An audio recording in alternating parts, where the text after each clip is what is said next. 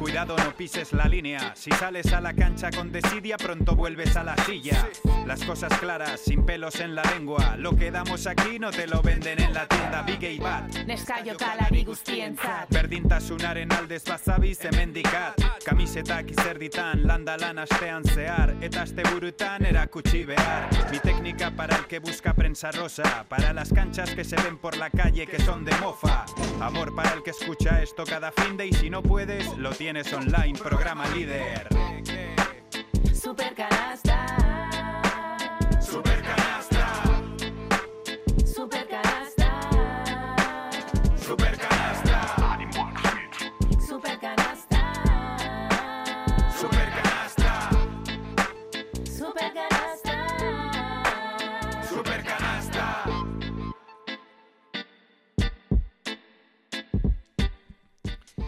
Pasa un minutito de la una del mediodía, tenemos 10 grados de temperatura en la zona sur de Vitoria-Gasteiz. Estamos eh, en el streaming de Radio Vitoria Plus.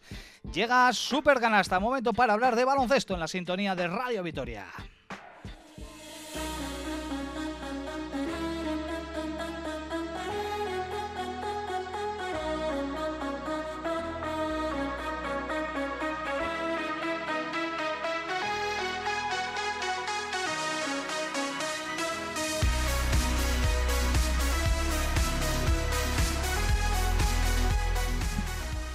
Guardión, ¿qué tal? Muy buenos días, bienvenidos, bienvenidas a Super Canasta. Volvemos a Radio Vitoria tras nuestro particular parón navideño. En este primer programa de 2024 es domingo 14 de enero. Hoy, lo dicho, vía streaming por Radio Vitoria Plus, porque está jugando Araski el derby ante IDK Guipúzcoa en un partido que te estamos ofreciendo con todo nuestro equipo de retransmisiones en eh, nuestra FM. Y un partido en el que también vamos a tener un ojo puesto, aunque de momento no le van nada bien las cosas al conjunto de Made Urieta porque está cayendo de forma estrepitosa. ¿eh? En el derby frente a IDK Guipúzcoa son 17 puntos de ventaja para el conjunto donostiarra. eh, ya iniciado, o mediado mejor dicho, el tercer cuarto, así que pintan bastos en la mañana de hoy para eh, la escuadra alavesa. Y por lo demás, la actualidad de Basconia, que va a ser lo que nos ocupe la mayor parte de nuestro tiempo, porque han sucedido muchísimas cosas durante estos últimos días. Hace justo una semana, de hecho, se consumaba el primer gran chasco de la temporada, ¿eh? porque la escuadra de Ivanovic no va a estar en la Copa de Málaga. Además, venimos de doble jornada de Euroliga con derrota el pasado martes ante Mónaco y una gran victoria ante Olympiacos en el partido 750 de Dusko Ivanovic como técnico de Basconia. Y además, esta tarde tenemos otra cita muy interesante en la Liga CB con un Manresa Basconia para abrir eh, la segunda vuelta. ¿eh? Y yo saludando desde aquí, desde muy cerquita de Manresa, desde la localidad de San Pedor, donde hace un poquito más de fresquito ¿eh? que, que en Gasteiz. Ahora mismo tendremos aquí eh, aproximadamente 5 o 6 graditos en pleno corazón eh, del Valles. Bueno, pues mucho que analizar. Hoy sin Olga Jiménez, que está comentando el partido de Cuchaban Karaski, pero sí con el resto del eh, equipo de analistas ya preparado en los estudios de Radio Vitoria. Nacho Mendaza, Eguerdión, ¿qué tal? Muy buenos días. Muy buenos días, Richie, ¿qué tal? Guardión. Bueno, ¿qué tal? ¿Qué tal? Hemos digerido ya eh, lo que sucedió hace justo siete días. Vasconia no va a estar en Málaga, algunos sí que vais a estar, eso ya hablaremos un poquito más adelante. eh, pero la tercera ocasión, la tercera ausencia del conjunto Gasistarra en cinco años, yo creo que es algo que no se puede permitir un equipo de Euroliga, ¿no? Bueno, pues la digestión fue mala, pero lo bueno siempre lo decimos, ¿no? Que la temporada es tan frenética que no te da tiempo, así como tampoco te da tiempo a saborear mucho los, los éxitos, pues los, las cicatrices, pues bueno, la postilla más o menos sale rápido, ¿no? Se te queda un poquito de marca. Pero yo creo que, bueno, ya lo hecho, hecho está. Es un tema que tampoco puedes controlar, me refiero. Eh, bueno, eh, Baskonia no va a estar. Yo creo que sí que es interesante, eh, bueno, utilizar esto, ¿no? Para, para la reflexión un poquito y para tratar de, de, bueno, de, de rebotar desde ahí, ¿no? Hacia, hacia arriba. Y a corto plazo y a medio plazo, pues bueno, yo creo que pues a nivel de planificación de temporada, a nivel de, recursos, etcétera, pues supongo que también el club habrá tomado, habrá tomado nota. Entonces, bueno, mm, lo, lo bueno también, lo positivo es que el, el equipo es verdad que no reacciona en Mónaco. A mí en Mónaco me dejó una impresión bastante mala, ya lo comenté. Me pareció dos equipos que estaban, pues bueno, atravesando una gripe. Eh, pero el partido del jueves fue, pero el del viernes, perdón, a mí me dejó, vamos, para mí fue el mejor como equipo de baloncesto y como solidez, me pareció el mejor equipo, eh, perdón, el mejor partido de la temporada de Basconia. Una gran noche la que vivimos de Euroliga frente a Olympiacos. Por cierto, este año que se le han ganado los dos partidos al conjunto del Pireo, algo que no suele ser demasiado habitual por el gran potencial que tiene la escuadra Elena. Sergio Vegas, Eguardión, ¿qué tal? Muy buenos días. Hola, ¿qué tal? Muy buenas. ¿Qué te ha parecido la respuesta del equipo después de eh, bueno lo que sufrimos hace justo una semana, ese duelo frente al Real Madrid en el que Vasconia no compitió y que fue un poquito el eh, colofón en una primera vuelta en la que hemos sufrido mucho y al final de forma merecida Vasconia se ha quedado fuera de la Copa? Sí, sin duda, si te quedas fuera, además no fue por el partido del Madrid, yo creo que fue por errores que luego seguramente comentemos, ¿no? que tienen que ver con días que tienes que apretar y no aprietas para llevarte a verás, días que vas con pocos efectivos y pierdes de diferencias muy amplias, que realmente ha sido la distancia, ¿eh? porque ha sido la lucha con, con Manresa y Tenerife especialmente con el equipo de que hoy se mide Basconia. Bueno, lo que me gustó es que el viernes vi un equipo completo, que vi un equipo que utilizó más efectivos, que vimos un quinteto distinto con Dani Díez Chioza que le dio algo más de chispa al equipo, que Howard lideró cuando tocaba, que Kochar tuvo más minutos eh, que otros jugadores que lo merecen, que han jugado más de lo que merecían en mi opinión, y que Basconia tiene por lo menos 10 jugadores útiles, eso sí, insisto, eh, creo que trae otro de los problemas que Vasconia no ha reforzado su plantilla, viendo pues que hoy, por ejemplo, Estrella Roja se ha vuelto a reforzar y otros equipos. O sea, la cosa no para y Vasconia para mí sigue teniendo carencias que debería, debería suplir es algo de lo que también hablaremos, ¿eh? de la incapacidad que está mostrando, mostrando la Junta Directiva para incorporar eh, jugadores cuando hay necesidad y cuando ya desde hace varias semanas Dusko Ivanovic venía comentando que sí, que eh, estaban buscando y que hay necesidad absoluta para incorporar jugadores. ¿eh? Chiosa continuará, por cierto, porque a comienzos de este mes finalizaba el plazo para poder cortarle de una forma ventajosa para, para el club, así que Chris Chiosa, salvo sorpresa, acabará la temporada vistiendo la camiseta de Basconia. Tenemos a Joseba Sánchez también por ahí, Eguardión, ¿qué tal? Muy buenos días. Eguardión, Richie. ¿Tú vas a Málaga? ¿Te, ¿Tenías todo cogido o no? ¿O, habías esperado un poquito? No, no, no. Este año intenté conseguir, ya llevan varios años que intento ese día fatídico que salen las entradas a la venta a las 12 del mediodía, que algún día hablaremos de eso también. Eh, no conseguí entradas, entonces, bueno, no tenía. Este año no tenía intención. Y ya has hecho la digestión de la no presencia, de la ausencia de Vasconia por tercera vez, insisto, en cinco años, una competición en la que Vasconia siempre tiene que estar. Sí, luego hablaremos, ¿no? Y luego comentaremos bien, pero lo bueno que tiene la competición es que los, las alegrías y los fracasos se te pasan rápido. Ya estamos todos pensando en lo que pasó en Mónaco y sobre todo lo que pasó el viernes en, eh, con Olympiacos. Ya tenemos la, mirada puesta en otras en otros retos y, no se puede mirar atrás, ¿no? Luego analizaremos un poco, sobre todo el porqué, ¿no? El porqué y, y cuáles son las causas que, que hacen que en los últimos cinco años Vasconia solamente haya estado en dos copas. Bueno, pues todavía hay objetivos ilusionantes, no cabe duda, en eh, lo que resta de temporada en este año que recién eh, hemos iniciado y que para nosotros, pues eh, hoy lo comenzamos con el primer programa, el primer supercanasta del 2024. También en la compañía de Irene Martínez, que es la encargada de que esto suene así de bien ahí en la realización técnica. Vamos a abrir ya esa tertulia en supercanasta, centrada en primer término, como suele ser habitual en Basconia, que lo dicho, busca centrarse en esos objetivos que le restan en este curso, una vez que ya sabe que no va a estar en esa fiesta de la Copa dentro de un mes en la capital costasoleña.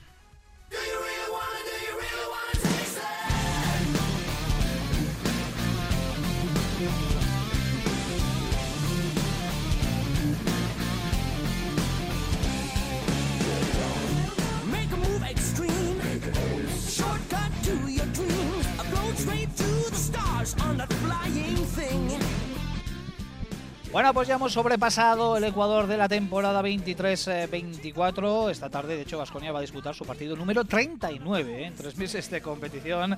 El ritmo sigue siendo realmente salvaje. Y bueno, pues a Vasconia mm, le ha pasado una factura importante ¿eh? en forma de no clasificación para la Copa de, de Málaga, lo cual, bueno, pues ha significado eh, no lo vamos a negar, una profunda decepción que hay que ir superando, ¿eh? porque insistimos que la temporada todavía presenta interesantes eh, desafíos. También vamos a entrar, por supuesto, en la Euroliga y en esa gran victoria del viernes ante Olympiacos, que en cierta manera nos ha servido para recuperar la ilusión, para restañar un poquito las, las heridas abiertas, ¿no? Hace justo siete días cuando supimos que Vasconia no iba a estar en, en, Málaga. Pero antes, compañeros, os pido un análisis ya un poquito más en frío, porque hemos tenido bastantes días para digerirlo, eh, para analizar, para reflexionar de por qué Vasconia se ha quedado fuera de esta Copa por tercera vez en las últimas eh, cinco campañas.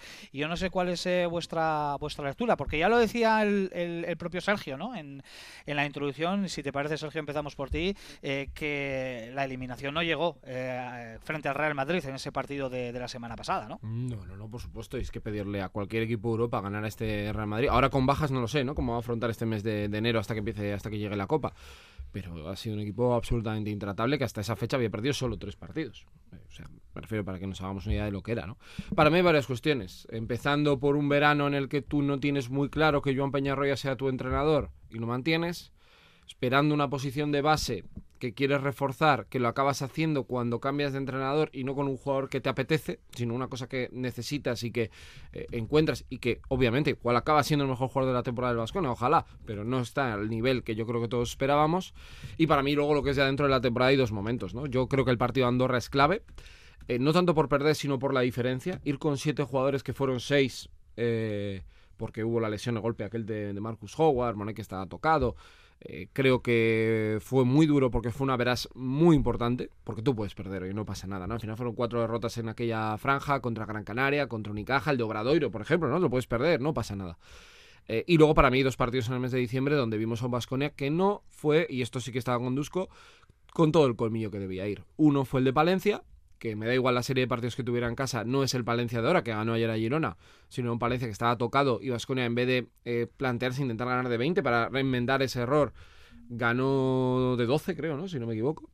Y luego el día de Girona. El último día del año, Vasconia ganaba de 18, me parece, ¿no? Como estos Nachos más, que siempre está con los datos, 18 o 19. Y fijaros cómo acabó. Yo creo que ahí están los dos eh, datos, ¿no? Fíjate, Manresa ayudó tanto que es que se te hubiera puesto muy, muy fácil, ¿no? Con una situación un poco distinta. Y de hecho creo que te hubiera dado igual este partido, salvo haber perdido de 40 con el Madrid, que tampoco se iba a dar. Y yo creo que está ahí un poco, un poco todo, ¿no? Y que seguimos en el... Mañana es 15 de enero y Vasconia tampoco ha reforzado su, su, plantilla. Yo creo que es una mezcla de todo. Diciendo esto, que para mí, por ejemplo, Vasconia en la Euroliga está de notable muy alto. yo creo que la cuestión ha sido que ha habido varios focos que Vasconia no ha sido capaz de solucionar y que se vio el último día con el agua al cuello. Y claro, por supuesto, el inicio del partido ante el Madrid le regalas la ventaja que le regalas, pues lo normal es perder. Sí, yo también identifico esa, esa franja no temporal, que es más o menos finales de noviembre, principios de. Perdón, finales de octubre, principios de noviembre, en esa transición de entrenador, en el que. Bueno, si miras los números que comentaba Sergio, es que es claro, Tú pierdes de 9 con Unicaja, de 17 con Andorra, de 12 con Gran Canaria y de 13 con, Obradoiro. En la prórroga, pero son 13. ¿Vale? Son dos partidos con Dusko y dos partidos con Joan. Eh, recordar que también la Euroliga, en la Euroliga Vasconia reacciona muy bien y tiene una racha tremenda, con lo cual yo no creo que es un momento de estado de forma malo. Eh, yo creo que es un equipo que está en ese momento roto y también creo, y no lo digo en sentido eh, peyorativo, los jugadores saben dónde está el escaparate. Los jugadores si tienen que dar un plus, lo van a dar en Euroliga.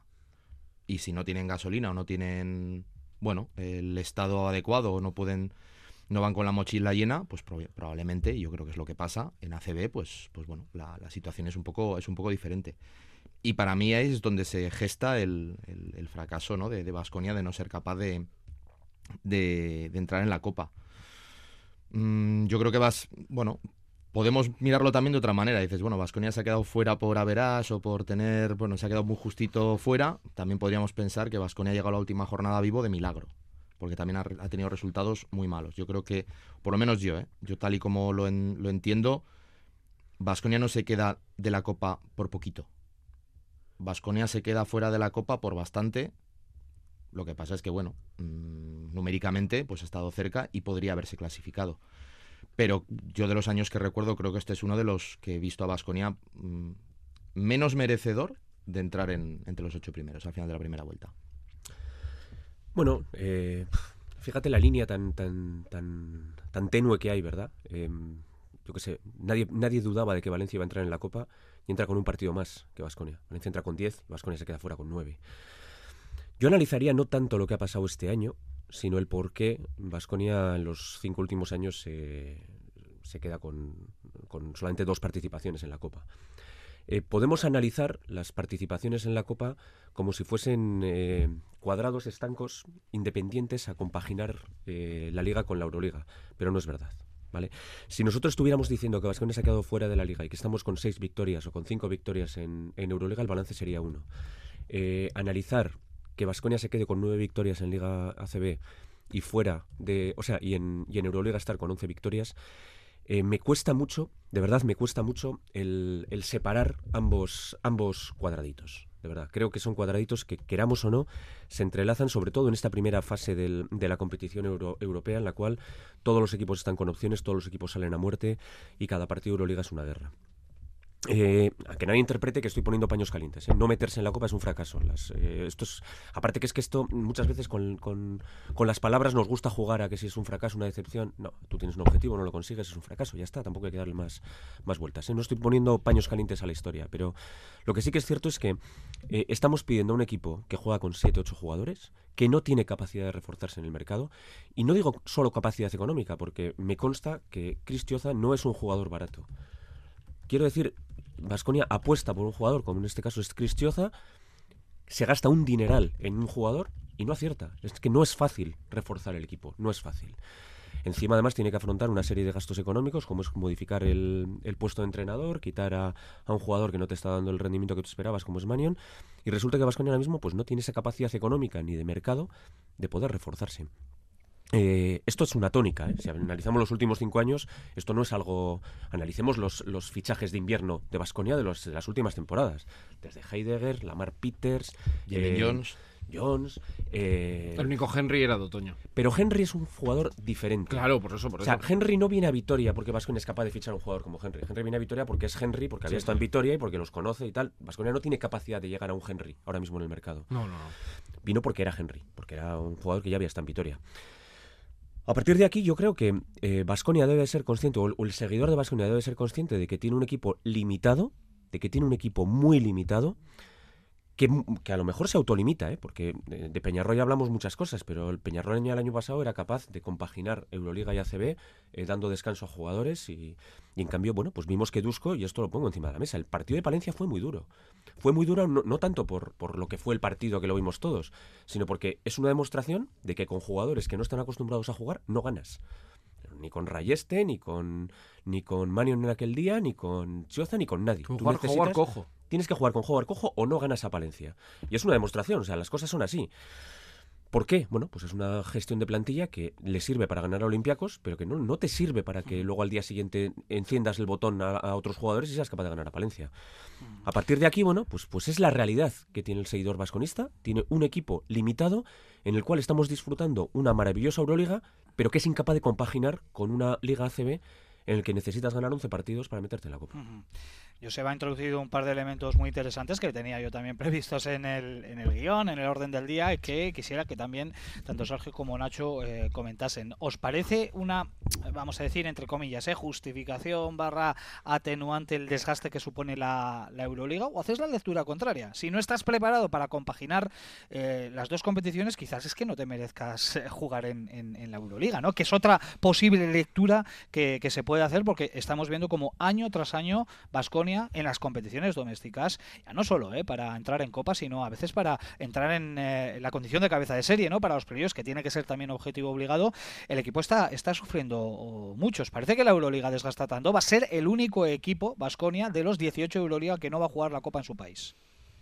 Sí, pero yo, yo creo que lo que tiene que hacer Vasconia es una reflexión de lo que quiere con su plantilla. Eh, yo creo que hay varias reflexiones. O tú puedes tener una plantilla larga como la de un Valencia, un Madrid, un, Barça, que tú no puedes acceder a eso, pero puedes tener una plantilla larga, es decir, que tu Rayeste y tu Dani sean el 14 y el, y el 15, y no te muevas en el mercado, me parece bien. Tú puedes tomar una filosofía como la de Ivonne Navarro, es decir, tengo 12 y juegan 20, 20, 20, 20, 20 y creo en eso y el camino me llevará. Igual no hay que apretar tanto en octubre en la Euroliga y puedo pensar en centrarme en todo, pero lo que no puede ser es vivir en la urgencia constante, ¿no? Que yo creo que esa es un poco también la reflexión de estos cinco años, porque realmente, excepto el 2019 que fue la Final Four aquí, que Vasconia llegó a cuartos con aquella plantilla que tenía siete jugadores. Yo me acuerdo que hacer un partido en enero, yo diría que esta es una semana, contra Granca con siete jugadores. Es la única vez que se metió en playoff. O sea, es decir, tampoco apretar tanto le sirvió para llegar, yo que sé, a una Final Four, unos- un quinto partido, unos cuartos no le dio.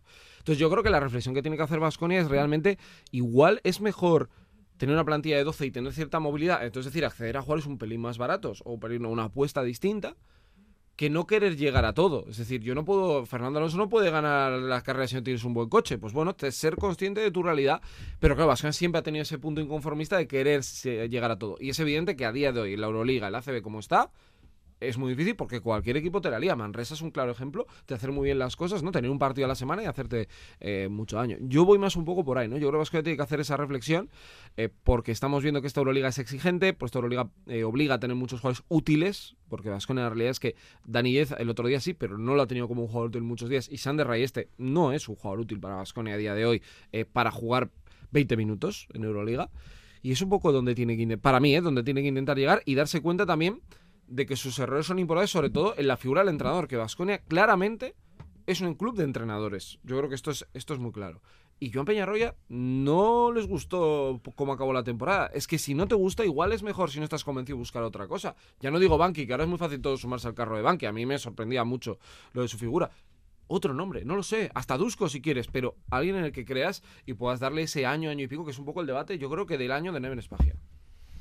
Yo creo que decir que Vasconia debería renunciar o, o que debería plantearse si jugar las dos competiciones, para mí queda fuera de, de concurso, me refiero. Yo creo que si a Vitoria, Vasconia, el aficionado del Vasconia, le dices, este año haces un gran K, no, no vamos a ir a Euroliga porque, porque igual no llegamos. Bueno, eh, tienes que buscar... Entonces el bus así que sería un multiusos, porque tendrías que buscarle algo para, para, para hacer porque la gente yo creo que, que se iba a pinchar, ¿no? Eh, yo creo que es bueno que Vasconia tenga esa ambición, que quiera estar en todo y cuando no llegues, pues no llegas. Pero creo que hay, ese deseo creo que no se puede perder y esa, y esa llama porque es lo que mantiene vivo el, el vasconismo y ese orgullo de decir, bueno, somos un club de Euroliga por merecimiento, eh, por trayectoria, por ambición y por, por estructura y por todo. ¿Vale? La cuestión es un poco eso, eh, ver de qué manera se puede ajustar. Yo creo que, antes lo ha comentado Joseba, Valencia también ha tenido muchos problemas en otras temporadas. ¿El año pasado? Y bueno, son dos clubes, y Málaga cuando está en, Euroliga también tenía esos problemas. Yo creo que si no eres Barcelona o Madrid, que puedes tener eso, 16, 17 jugadores de plantilla, que puedes tener a Gaby lesionado un mes y no te importa. Ahora das descanso, medio das descanso, bueno, o reservas un poco, que se han lesionado, pero bueno, a uno ya Tavares, ya y ahora no recuerdo quién era el otro. En el Real Madrid, eh, Jul. Jul, pues, pues bueno, ellos lo pueden hacer, tú no. Eh, yo creo que va más un poco a, y que es muy difícil, claro, es sacar lo máximo de los recursos que tú tienes. Y Vasconia es un club con los recursos limitados. Y estamos viendo en estas últimas temporadas, por los hechos, yo no sé lo que, no veo las, los, libros, por decirlo de alguna manera. Pero los hechos a mí me dicen o me hacen pensar que es un club limitado en cuanto a capacidad de, eh, en cuanto a capacidad de maniobra, en cuanto a potencial económico, en cuanto a atractivo para jugadores. Bueno, creo que ahí es donde Vasconia puede trabajar. eh, dentro de unos límites, obviamente, ¿no? Pero creo que es más el foco eh, para poder tener eso, una, un escenario más rico, más, más amplio, donde tú te puedas mover. Luego ya los éxitos deportivos o las elecciones de un jugador, de otro, bueno, eso ya es parte del propio juego, voy a llamarlo, ¿no? Pero a mí, me, a mí lo que me puede preocupar un poquito menos es a nivel estructural, ¿no? Es decir, si Vasconia ha llegado al tope de su potencial o puede todavía seguir, bueno, creciendo porque eh, con lo que eh, tenía antes Vasconia hace 5, 6, 7, 10 años, en este baloncesto europeo actual no vale. Hace falta más. Y eso lo estamos viendo. Claro, hace falta plantillas más, eh, más largas, pero también estamos, viendo- estamos viendo que Valencia Basket con 16 jugadores, 15-16 jugadores, ahora mismo está por detrás en, en la clasificación y en la primera vuelta de la Liga CB ha conseguido una victoria más que, que Vasconia, así que Pero por muchas veces es, mm, muchas veces, por, por, por, eh, por la manera, por la gestión, por el tipo de decisiones que se toman también en, en oficinas, en despachos. Bueno, es un equipo que le está costando mucho mantener una, sí, eh, las una señales. ¿no? Las- Eso es. la Pero fragilidad incluso- ¿no? que está transmitiendo Claro. a la hora de no entrar en, en- en el mercado ahora, como han entrado otros, eh, otros equipos, otros conjuntos que quizás porque han planificado mejor la temporada y han guardado un remanente ¿no? para cuando llegasen las, las vacas flacas o la necesidad de, de fichar jugadores. No sé cómo lo veis esto, porque ya lo habéis comentado, lógicamente, no sé si os sorprende que, que Vasconia también es cierto que ha tenido mala suerte en alguna operación, que la tenía muy, muy encaminada y que, bueno, justo pues un jugador que estaba a puntito de llegar aquí se lesiona en su partido de, despedida y además era un jugador muy, muy interesante y que no iba a venir cobrando poco y eso quiere decir que, oye, que un remanente, que un dinero hay para, para ofrecer, pero eh, ¿cómo veis esto de, la carencia de, fichajes, la ausencia de, fichajes? ¿Veis algo más económico? Eh, no sé mm, si por información o por opinión eh, tenéis para argumentar, pero desde luego llama la atención ¿no? que Vasconia no haya sido capaz de incorporar a un jugador cuando lo necesita como el comer y mucho más desde la salida de Manión que se produjo ya hace dos tres semanas. Yo repito, o sea, si ha habido opción de fichar, creo que te refieres a Macon, eh, con, poniendo una, una, cantidad de dinero importante, si se ha traído a Chioza poniendo una cantidad de dinero importante y no se, han, y no se ha podido traer, por ejemplo, o no se ha querido traer a, a, a Evans, que estaba en el mercado y que era un jugador que parecía que podía ser atractivo para Basconia, eh, yo creo que es una, una conjunción de tenemos un dinero, pero solamente nos lo vamos a gastar si merece la pena. Es decir, no, no vamos a gastar si es algo que no estamos seguros de que vaya a mejorar. Hay dos tipos de jugadores. Vasconia no llega a jugadores como, como Kevin Pangos, no llega, aunque salgan al mercado. O sea, hay un mercado al que al que Vasconia no accede y hay otro mercado en el que no merece la pena. Entonces Vasconia se mueve ahora mismo un, en una... ¿No merece la pena o sí? ¿eh? Se mueve en una línea fina en la cual no, no es fácil, no es fácil para el, para el equipo es que Yo, estando de acuerdo contigo, mi reflexión es, si tú vas al supermercado y te has hecho en tu lista la compra que hay que comprar pollo y no hay pollo, me vuelvo a casa con las manos vacías. Sobre todo cuando hay necesidad. ¿eh? Pero te voy a decir, eh, eh, Sergio, estando de acuerdo contigo, ¿eh? yo creo que Vasconia, claro, nosotros estamos hablando como que Chioza, Manion, eh, Califa Diop o Rocabopoulos no tienen nivel Euroliga. Estamos, estamos ah, diciendo aquí y analicemos la plantilla que tiene, por ejemplo, Manresa, que está en, que está en esto. Yo creo que el Vasconia sí que tiene mimbres para poder haber estado en la Copa utilizando su plantilla, la que tiene ahora mismo. Es que eso es otro de los debates. Eh, ¿Qué ocurre? Que, y el día de Palencia es paradigmático. O sea, resulta que tus jugadores útiles dejan de serlo. Dejan de ser útiles porque estás metido en una vorágine en la que si no vales para Euroliga, pierdes la confianza del entrenador, pierdes la confianza del equipo y dejas de ser útil. Esto, por ejemplo, Peñarroya lo gestionaba muy bien. Y yo creo que hay entrenadores que son capaces de gestionar esto, esto bien. Y Vasconia debería gestionarlo. Pero lo gestionó bien, no tienes Lo gestionó bien el primer año. Cuando él vio, cuando, yo creo que él llegó en un escenario de tanta debacle, porque el año de Neven dura seis meses más, pero ya no por nueve. Sí. Lo que ha dicho Nacho, del multiusos. Es que no nos debemos olvidar que hace año y medio Vasconia tenía 5.000, 6.000 personas viendo un partido porque es que no había quien lo viera. Entonces yo creo que él llega con una confianza de una autoridad, ¿no? Que él de, poder hacer lo que quiere, le sale bien, el club acierta, porque acierta. O sea, con Dalton Holmes, con Marcus Howard, con Mike Kochar. Pero hemos vuelto otra vez a la urgencia. Yo creo que por esa duda inicial de lo de, de lo de Joan. Para mí, por ejemplo, de este año, y estoy contigo en lo que comentas, a mí me hace un expediente X que vayas a Mónaco y no juegue Rocaópolis y no juegue Jalifa Diop. Jalifa Diop vamos, yo creo que en el histórico del Vasconia, voy a poner otro caso, un jugador muy caro, Nemanja Bielicha, estaba con Dusko, jugaba y jugaba. Es que tiene que jugar, es un patrimonio del club. Tú no puedes tener esa lesión, que igual no lo sabemos, Jalifa no puede estar sin jugar. En una semana en la que has jugado contra el Madrid, en una semana en la que has jugado contra el Panathinaikos, la que has jugado contra el Mónaco, la que has jugado contra el Olympiacos, gente grande, o sea que te puede te hago, la, te hago, la, pregunta al revés, ¿por qué no juega Jalifa Esa es la gran pregunta Porque que el día que sale a jugar contra el Real Madrid, le vemos cómo intenta hacer dos ganchos delante de Tavares y de, y de Poirier, que, que es que el hombre tiene la confianza, o sea, lo que juego mejor yo que Lo que pasa es que entrando en ese debate, el partido de Costello en Mónaco, ya sé, pero claro, yo también me meto en un punto de vista entrado que tú lo eres y dices, eh, yo me fío más de Costello, yo también, yo también me fío más de Costello. Claro, es un equilibrio muy complejo, pero como Dusko es de ya, ya, ya, ya, ya, ya. ¿Y, a, Nacho ¿qué, qué, le parece la, política de rotaciones de Dusko Ivanovic? Eh, no vamos a venir ahora aquí de, nuevos y de hacernos los sorprendidos. ¿eh? Sabemos cómo rota y cuál es la filosofía de, de, Dusko Ivanovic. ¿eh? Pero sí que es cierto que este año más que nunca le está costando confiar en jugadores, los habéis mencionado, ¿no? En Rocaópulos, Jalifa Diop, el propio Dani Díez, ¿no? que a cuenta gotas también está teniendo sus, sus oportunidades. Y viendo que la plantilla cada vez tiene más la lengua fuera, que, que, está dando signos ya de, cansancio en algunos partidos, quizás no tanto físico, sino más cansancio mental, porque la vorágine de partidos es tremenda. Sí, yo creo que se juntan dos cosas, que es un poco lo que estaba tomando yo del debate que estaban eh, ahora teniendo Sergio y, Joseba. Yo creo que hay un punto eh, de partida del que, que Dusko no puede evitar, que es la urgencia. Él llega a un equipo roto, en una situación clasificatoria muy mala, y él tiene que meter nitroglicerina inyectada en el corazón al equipo pues para revivirlo y para que vuelva a tomar el contacto con el pelotón, sabiendo que hay efectos secundarios y que esos efectos secundarios no son buenos. Es una medicina, ¿vale? Y luego está por otra parte la tendencia que suele tener Dusko a, yo lo interpreto así, a él pone un listón eh, que si no lo superas no juegas. Ese listón puede ser más alto o más bajo. En el de Dusko, pues yo creo que es alto. Entonces hay jugadores que les está costando por adaptación, por juventud, por lesiones, por lo que sea. Estoy hablando del griego, estoy hablando de Diop, estoy hablando de Manion, estoy hablando de otros jugadores. Entonces, bueno, Ahora mismo. eh, no llegan, no llegan, no llegan, no llegan, entonces no juegan, no juegan, no juegan. Eh, ¿Qué pasa? Que llega un punto en el que este debate se genera, que es en el que estamos ahora. Para mí hay una señal, vamos a ver si se mantiene o no, que es el partido de los Olympiacos. Ese quinteto titular, para mí, significa bastantes cosas. Y creo, porque obviamente Dusko, voy a hacerlo así en plan de broma, ¿eh? Dusko tonto no es. Entonces, si él está viendo que hay cosas que.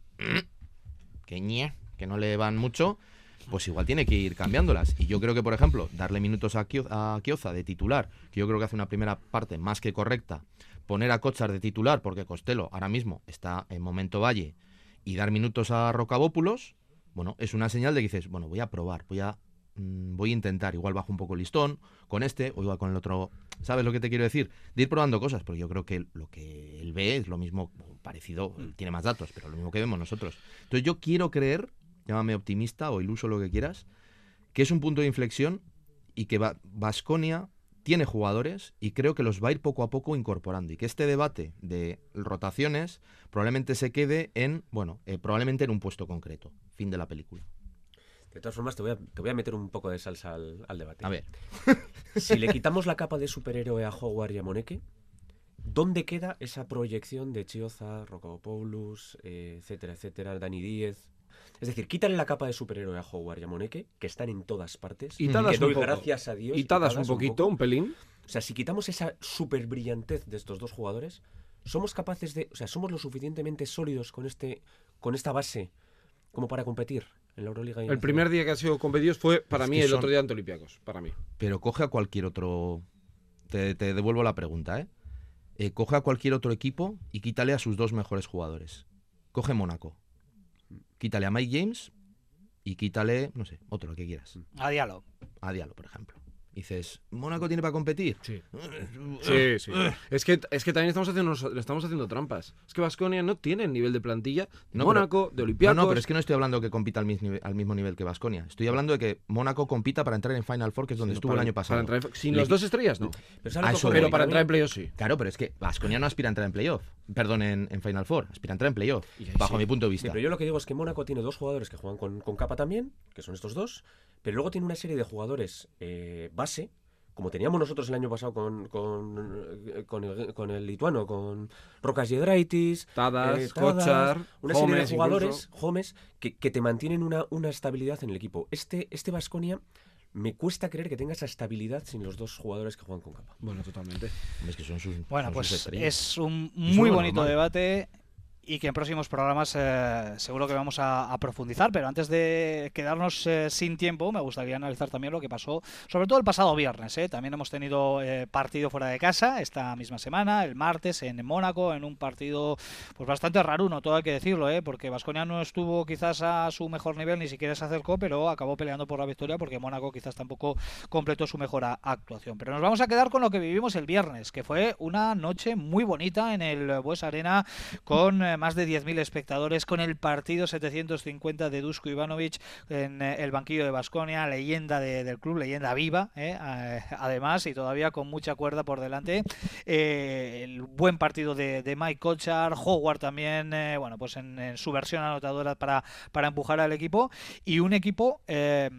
que respondió muy bien, porque no es fácil levantarse de un palo como, como es el de no cumplir, ¿no? Un objetivo mínimo que es estar en Copa, eh, competir en Mónaco como lo hizo y, y ganar a Olympiacos como lo hizo también con una segunda parte que no sé si os parece que fue lo mejor que hemos visto en defensa Eh, el partido en general con los 69 puntos que creo que Nacho comentó que, Sí, que es la- eh, la el- mejor marca. el- la, la mejor marca ¿no? de la temporada Sí, sí, sí. Mm, Ya lo he comentado al principio. Para mí fue el mejor, desde un punto de vista, vamos a decir, más académico de baloncesto.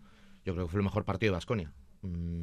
No hablábamos con, con gente después del partido y decían, "Jo", así en plan de broma, ¿no? Es que no hemos sufrido. Hombre, sí, se- sí se sufrió, obviamente, ¿no? No lo decían en ese plan, pero o sea, vivimos unos 3, 4 últimos minutos con una tranquilidad ina- inacostumbrada, ¿no? En un partido de Euroliga eh, de Basconia. Yo creo que el, equipo dio un paso adelante en defensa realmente brutal, pero en todos los jugadores. Eh, yo creo que también ayuda a que mm, las rotaciones de Dusko. Mm, creo que el quinteto titular que pone, mm, bueno, le va, le va bien, mete en harina a jugadores que luego le dan una continuidad y luego los de siempre están.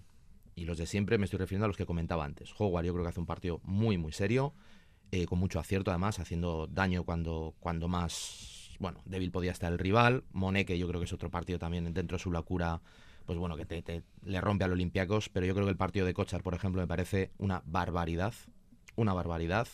Eh, si miras los números, creo que fueron 5 o 6 robos, 9 rebotes, 8 puntos, pegándose con todo el mundo y le da al equipo una solidez y un ancla, sobre todo atrás, que ni Costello ni Diop le, han podido dar. Eh, entonces, muy contento en ese, en ese sentido. Y me lo, lo, vuelvo a decir, me vuelvo a tomar este partido como referencia de decir, quizá es un punto de inflexión. Ya veremos a ver, ¿no? Pero creo que el Vasconia enseñó cosas que hasta ahora a mí, yo por ejemplo, no me había llegado. Eh, no me habían llegado. Mm, y, el, reflejo numérico es esos 69 puntos, dejarle a un, a un Olympiacos que creo que todos reconocemos que es un equipo que aspira ya no solo a Final Four, ¿no? sino que es, es, es título. Es, es, un equipo que busca título. Para mí ganaron sin, sin locuras, sin lo de la semana pasada ante el Panathinaikos. Es decir, ganó siendo mucho mejor. Defendió mucho mejor. Y creo que eso sí, estoy muy de acuerdo con Dusko, que defender es el camino para que Vasconia se diferencie del resto. Porque no tiene, para mí, ese talento individual, poniendo el ejemplo de Mónaco, pero a defender, a jugar duro, a rebotear, a, hacer cosas en campo para sacrificarte por el grupo, ahí sí que puede competir con cualquiera porque realmente tiene esas capacidades físicas para poder hacerlo. A mí eso con lo que me quedo. Y me quedo también porque hay jugadores que le fueron útiles. A mí Dani 10 me parece que le das cuatro tiros, te mete tres, sabe cuándo tiene que hacer una falta. No me parece el mejor jugador del equipo, pero me un jugador, oye, que solo en la esquina la mete. Es que hoy en día en Europa solo en la esquina la tienes que meter, si no, no puedes jugar en la élite. Puntos, es que no hay ningún debate. Eh, y luego te encuentras, bueno, pues Chiesa tiene un momento más correcto, eh, ves a Kochar jugando más. Yo creo que aquí vamos a tener un debate que creo que nos va a parar super canastas anticipo, que es por qué Costello no juega de 4 y vamos a tener ahí esa pelea porque Jalifa Dio va a estar por ahí. Kochar yo creo que se lo está por lo menos ganando cuando tiene más continuidad. Y es con lo que con lo que veo. Y luego hay para mí otro momento clave del partido que nos acordamos poco, que es Tadas. Tadas sale en un momento determinado al final del partido, le dan un balón el primer balón que tira lo mete. Eso es, esa es la evolución de un jugador eh, para Basconia, ¿no? Meter ese tiro que ya hace que ya creo que el equipo ya se relaje completamente en el sentido de, bueno, vamos a ganar el partido y se lo, se lo lleve. Muy contento porque estuvimos mirando calendarios, Nacho y yo, realmente va a pasar por casa estar en el play-in, pero realmente, de verdad, porque hay muchos rivales que son directos tuyos, que están por debajo. Tienes que hacer Manresa para meterte la copa. Ganar a todos están por debajo. Y cuanto lo hagas, vas a estar porque muchos de ellos pasan por el Buesareno.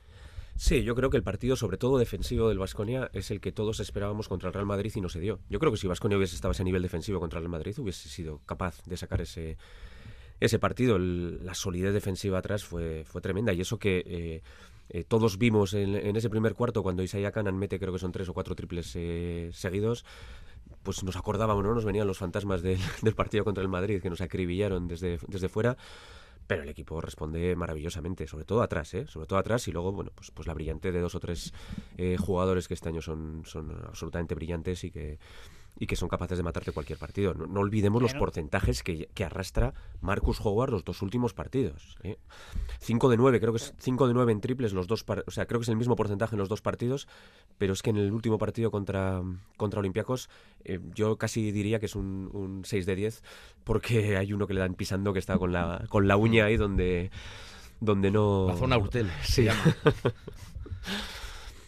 en una, en una Euroliga que bueno pues ha vivido un momento álgido ¿eh? con estas eh, dos jornadas dobles de forma consecutiva, cuatro partidos en estas dos primeras semanas eh, del año y era lógico ya que se marcaran algunas diferencias, ¿no? que se rompiese un poquito esa igualdad en la zona media alta de la tabla. Ahora mismo Vasconia que ocupa la décima posición, sería el último equipo que optaría, bueno, que, que entraría en play-in y que optaría a esa situación de playoff con un balance de 11 victorias y 10 derrotas, el mismo balance que equipos como Partizan Mónaco, Olympiacos, fíjate que tres acabamos de, mencionar, que son eh, bueno pues tres equipos que prácticamente te doblan en presupuesto, así que la campaña europea está siendo muy positiva para el conjunto de Dusko Ivanovic. Si os parece, vamos a dejar la Euroliga, compañeros, porque también hay cuestiones interesantes que comentar en lo que se refiere a competición doméstica, porque ya ha arrancado la segunda vuelta del campeonato, una vez que se han decidido ya los ocho equipos que jugarán la Copa. Basconia juega esta tarde a las 5 en Manresa y tenemos ahí elementos también muy interesantes para comentar. Así que una pequeña pausa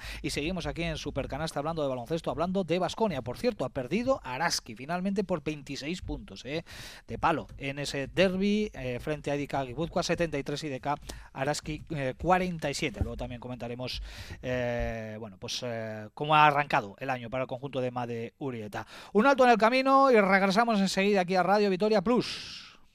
Super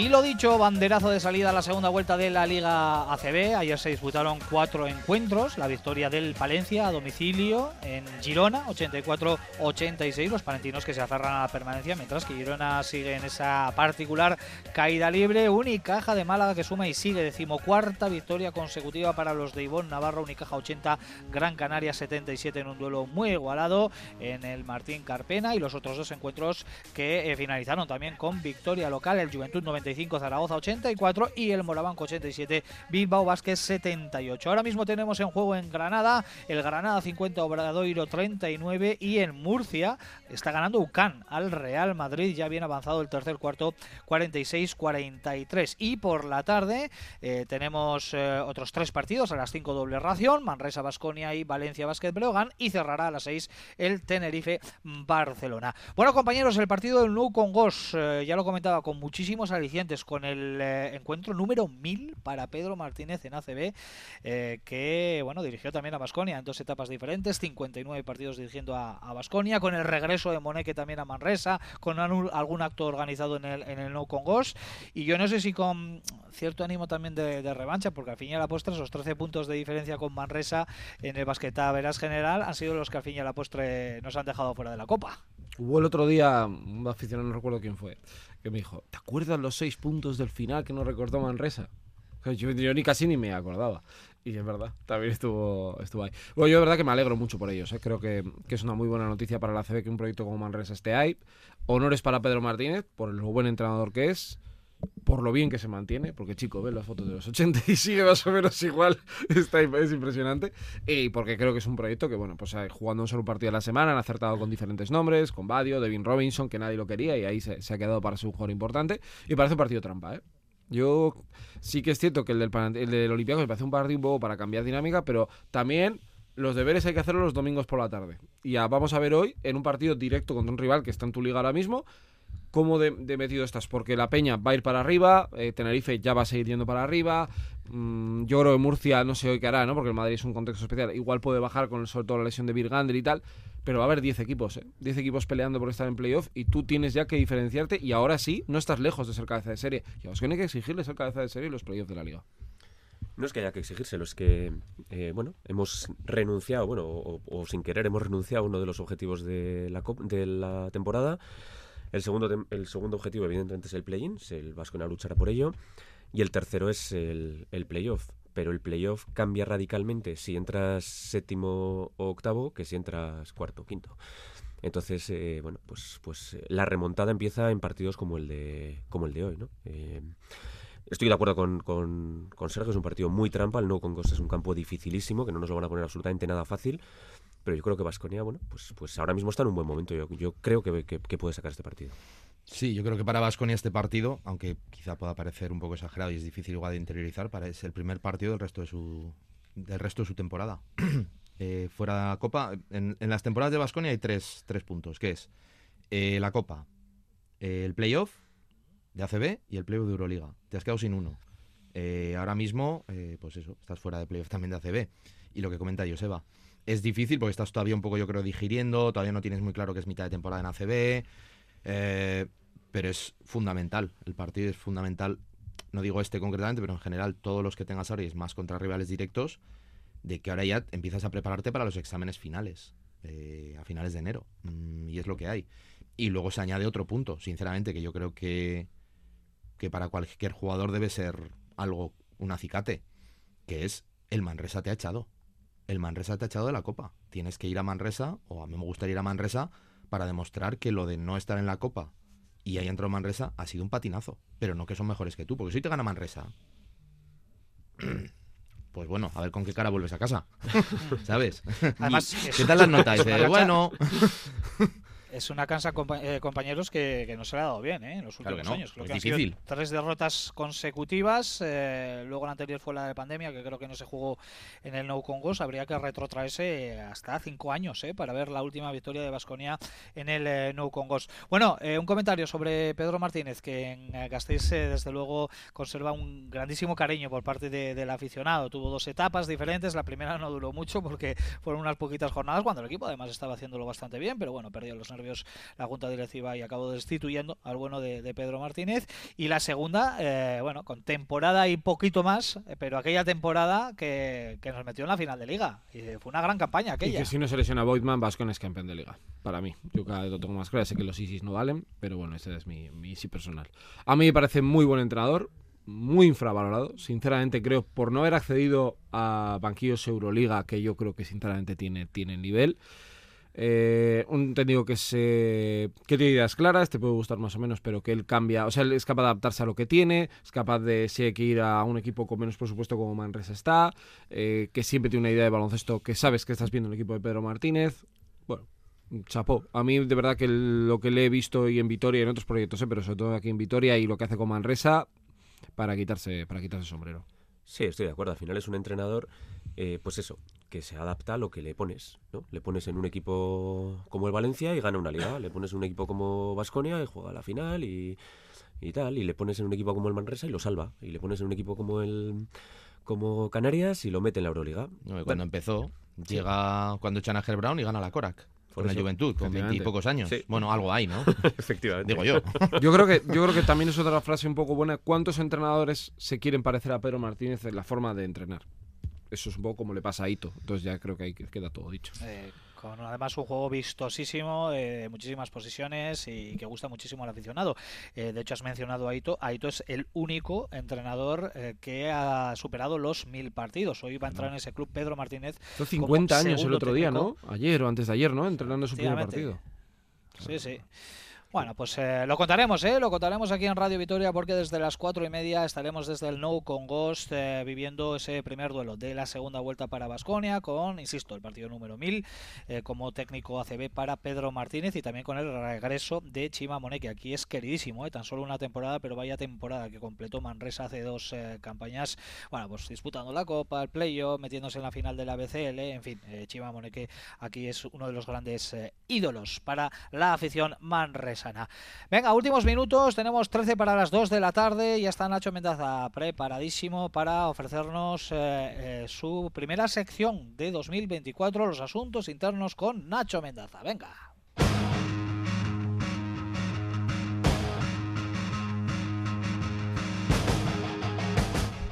Bueno, vengo con una de, de medios de comunicación. Me voy a la televisión, a la NBA. Eh, algo que yo la verdad no había oído nunca que pudiera, que, que había, que, vamos, que había, que hubiera pasado y que, y que pudiera pasar, ¿no? Que es que la televisión de Estados Unidos, a mitad de un partido, mm, bueno, cortó la retransmisión y cambió a otro.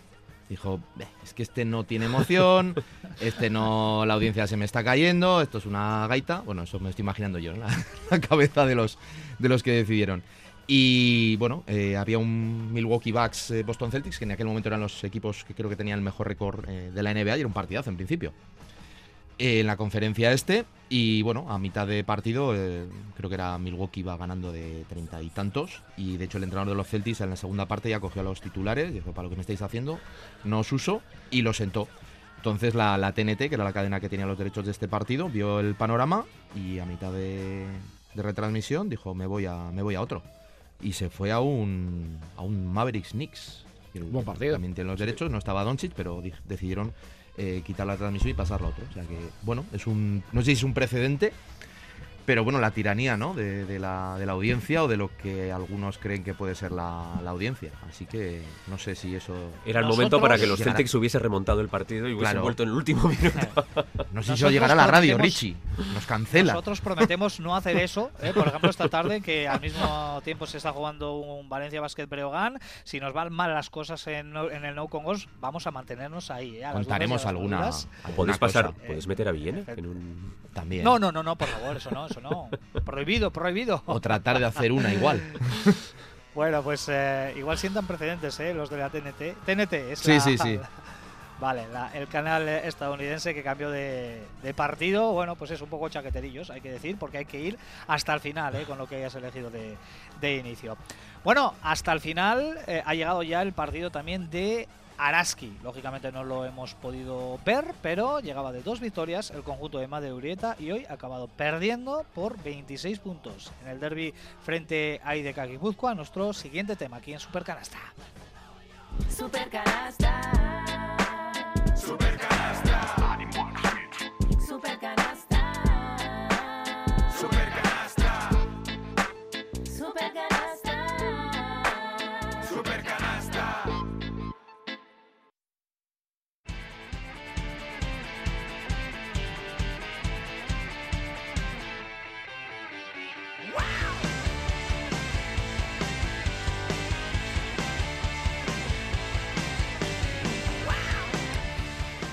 En un nuevo partido para Cuchabán Karaski que tampoco pudo cumplir, no vamos a decir el objetivo, pero sí la ilusión de estar en la Copa de la Reina que se va a disputar este año en Huelva con eh, la segunda vuelta ya a pleno rendimiento. Un Cuchabán Karaski que llegaba de dos buenas victorias en Mendizorroza frente a Cadilaseu y frente a Girona. Hoy tenía un hueso muy duro, todo hay que decirlo, un IDK Guipúzcoa que estará en la cita copera, pero que ha pasado por encima del equipo de, de Madeureta 73-47. Eh, Joseba, no hemos visto el partido porque estábamos aquí liados con otras cosas, pero eh, aunque hoy era un partido complicado, perder por 26 yo creo que no entraba en los planes eh, de- del equipo gastistarra.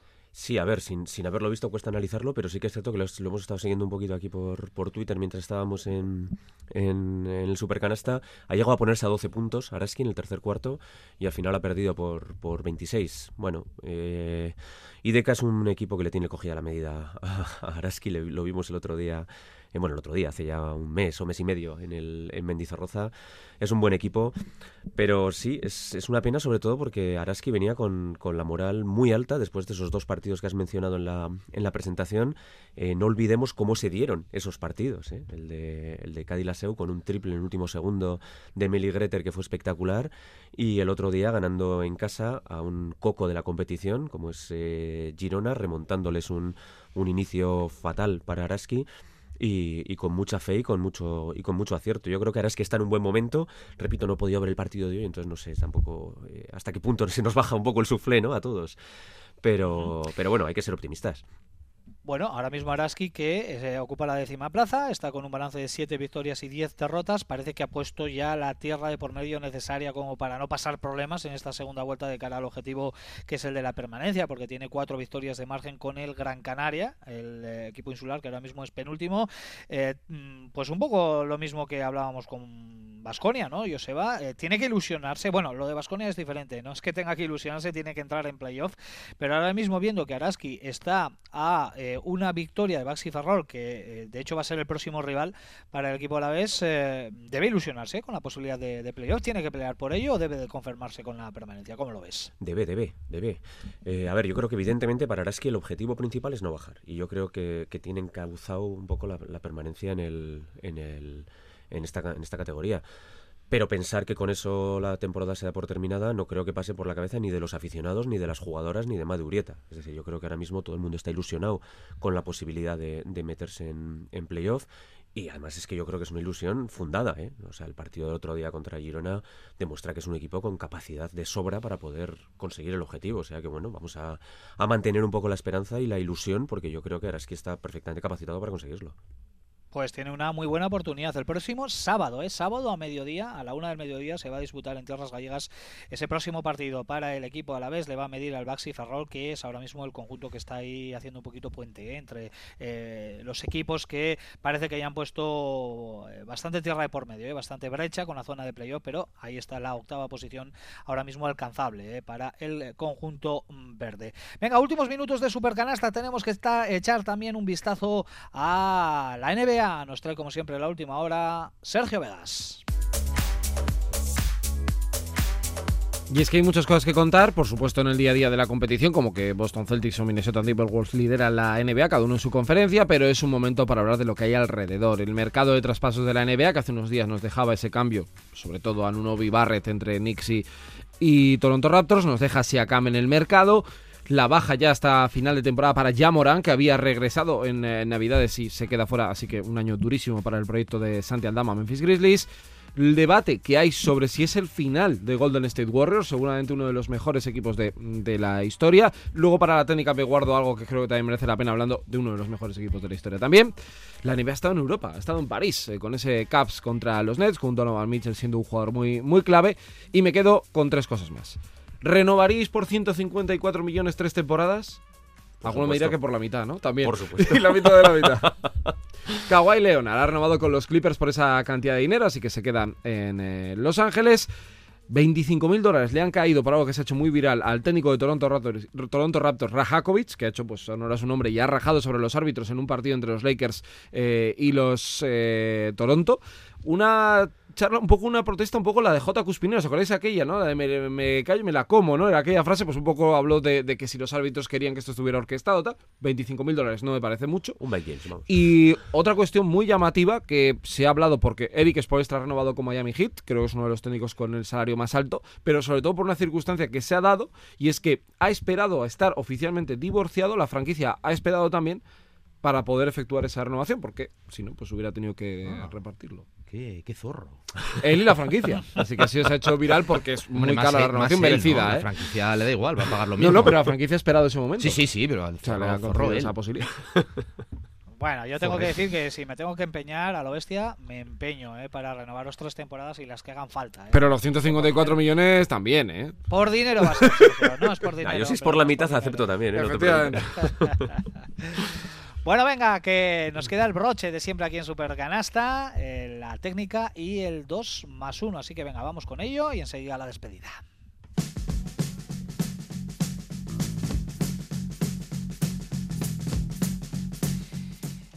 Y en primer término, como siempre, nos quedamos con la parte negativa, con el tironcete de orejas. ¿Para quién va, compañeros? Pues mira, yo sigo con la NBA porque esta semana se ha homenajeado a los, a los Bulls campeones de la 95-96. Es cierto que no estuvo Jordan, no estuvo Pippen. Rodman no pudo porque tenía lío con la climatología, no le permitió ir. Pero eh, Pues estuvo. el vuelo. Estuvo, sí, está- por eso. es ya, ya, estás pero bueno, dejando ahí en el aire lo que ha sido toda la vida. unas dudas. Estuvo Phil Jackson, estuvo Tex Winter eh, y estuvo la viuda de Jerry Krause. Y se llevó una pitada tremenda, yo creo que también propiciada un poco por la serie que hubo en Netflix durante la pandemia. Y ya acabó llorando y bueno, pues eh, mucha gente de la que ha estado allí ha criticado duramente esa situación porque la verdad que los fans de los Bulls yo creo que no era el momento para, para hablar de ello porque había fallecido ya también Jerry Krause.